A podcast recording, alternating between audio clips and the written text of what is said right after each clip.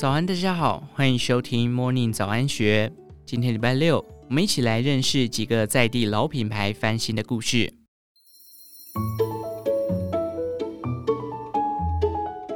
老品牌翻新不仅是千篇一律的改 logo、设计包装而已，单向行销已经不流行。与其一味的向客人推销自家产品，一群由新生代接棒的年轻老板，从环境永续、无感体验、社会责任等方向着手，让顾客有更全面、完善的使用经验，在品牌重塑和传统中成功找到平衡点，吸引消费者掏钱买单。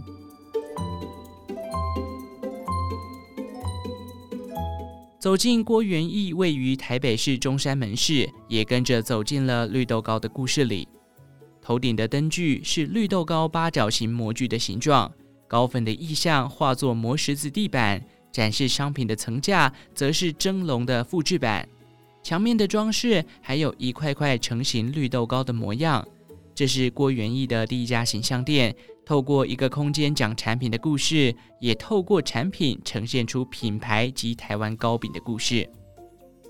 制饼飘香一个半世纪，如今的郭元益不仅是喜饼的代名词，部分店面推出了下午茶服务，也在节日卖起耶诞节、母亲节等周边商品，更用视觉包装让大家一目了然产品跟节日的关系。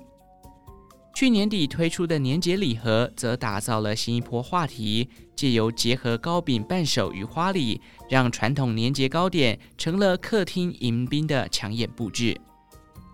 郭元益食品副总经理，同时也是家族第五代接班人郭建伟，正是一手推动这些新气象的改革者。郭建伟说：“做创新其实如履薄冰。”某一个程度得要在如何巩固老主顾跟开创新客源之间做取舍。当品牌业绩来自于喜饼的时候，这个品牌与消费者的粘着度一辈子只有一次。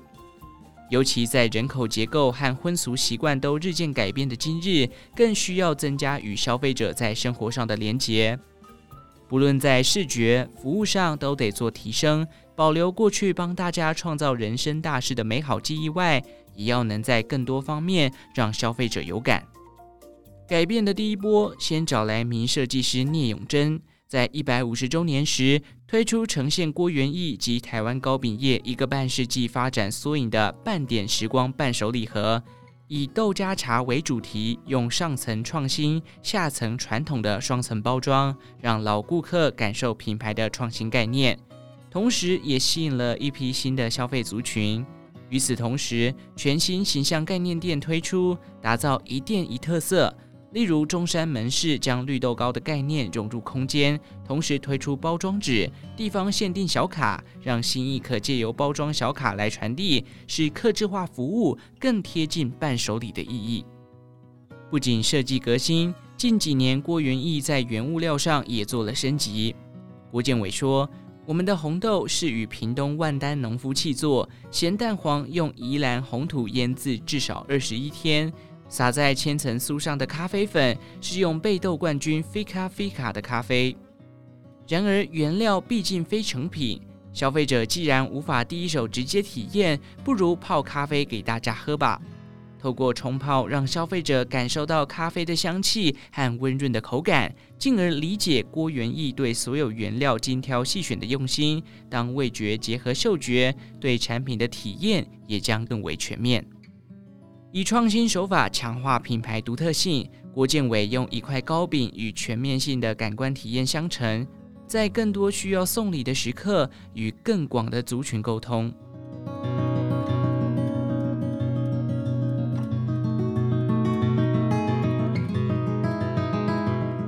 二零二二年夏天，春池玻璃主办的透明季在全台吹起了一股清凉的气息。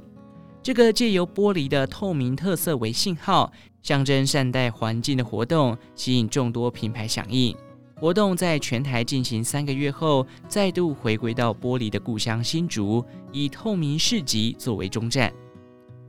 由内向外流动，又由外向内聚集，打造出透明循环的轮廓。春池将传统工艺和文化产业结合，让玻璃不仅是设计美学，还是跨界创意。一手推动春池玻璃创新的副总经理，同时也是二代接班人吴庭安表示，要转型，必须要先萃取自己产业里最核心的 DNA。而这些转变，从他当初一个回收玻璃的附加价值能不能继续再提升的想法开始，一步步走成今日的样貌。在其所有尝试创新的概念中，W 春池计划是最重要的轴心。春池从回收玻璃起家，吴庭安说，除了原本的玻璃材料回收再制之外，再从不同的面向切入。可能是设计师跨界联名，转译成传达意念的展览，变成字体营运的空间等，结合成新的可能性。一开始只是单纯想把永续和循环的价值扩大提升，后来累积成一个系统，衍生出不同计划，甚至跨足餐饮、文创等多项领域。三年前，借由空间传达理念的新竹春市正式开张。建材器具的选用都与玻璃密切结合，将工艺环境共生的概念转化得更有趣且融入民众的生活里。这里还有三个月更换一次的主题展览，能享用期间限定餐点。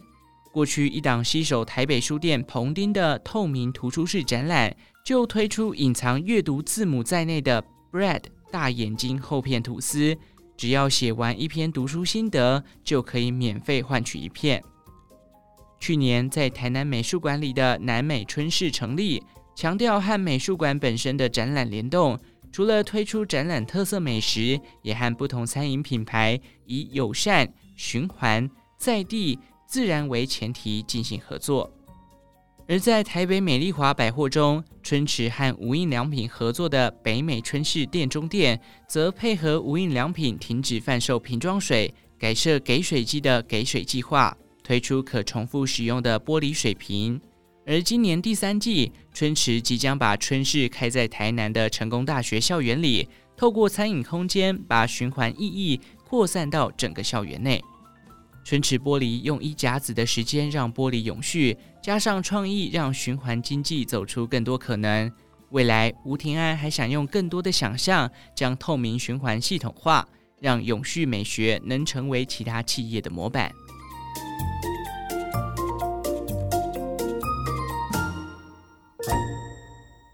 天刚蒙蒙亮，云林西螺的玉鼎新工厂早已开启了忙碌模式。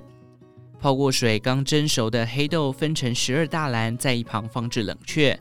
第三代接班人谢宜成正忙着将曲粉混入米糠，和员工一起奋力均匀地撒进一篮篮黑豆中，细细铺平，为进入发酵步骤做最后准备。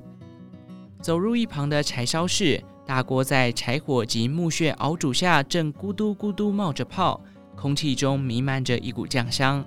谢宜成叙述着柴烧的优点：黑豆发酵后进入陶瓮中日晒至少半年以上的时间，再经过手工柴烧熬煮的过程，成就了玉鼎新酱油一甲子以来独特且富层次感的风味。然而，这样独特的风味在谢宜成的童年记忆中并不尽然美丽。谢宜成笑说：“柴烧会让酱油味道吃进衣服里，一流汗，那味道简直一言难尽。”小时候，同学常皱起鼻子，说我身上有股怪味。这个记忆让谢宜成刻意选择了外文系和国际贸易的工作，希望可以完完全全脱离云林，逃离制酱产业。然而，却也是这个熟悉的味道，让他两次逃离，却又心甘情愿地回到这里。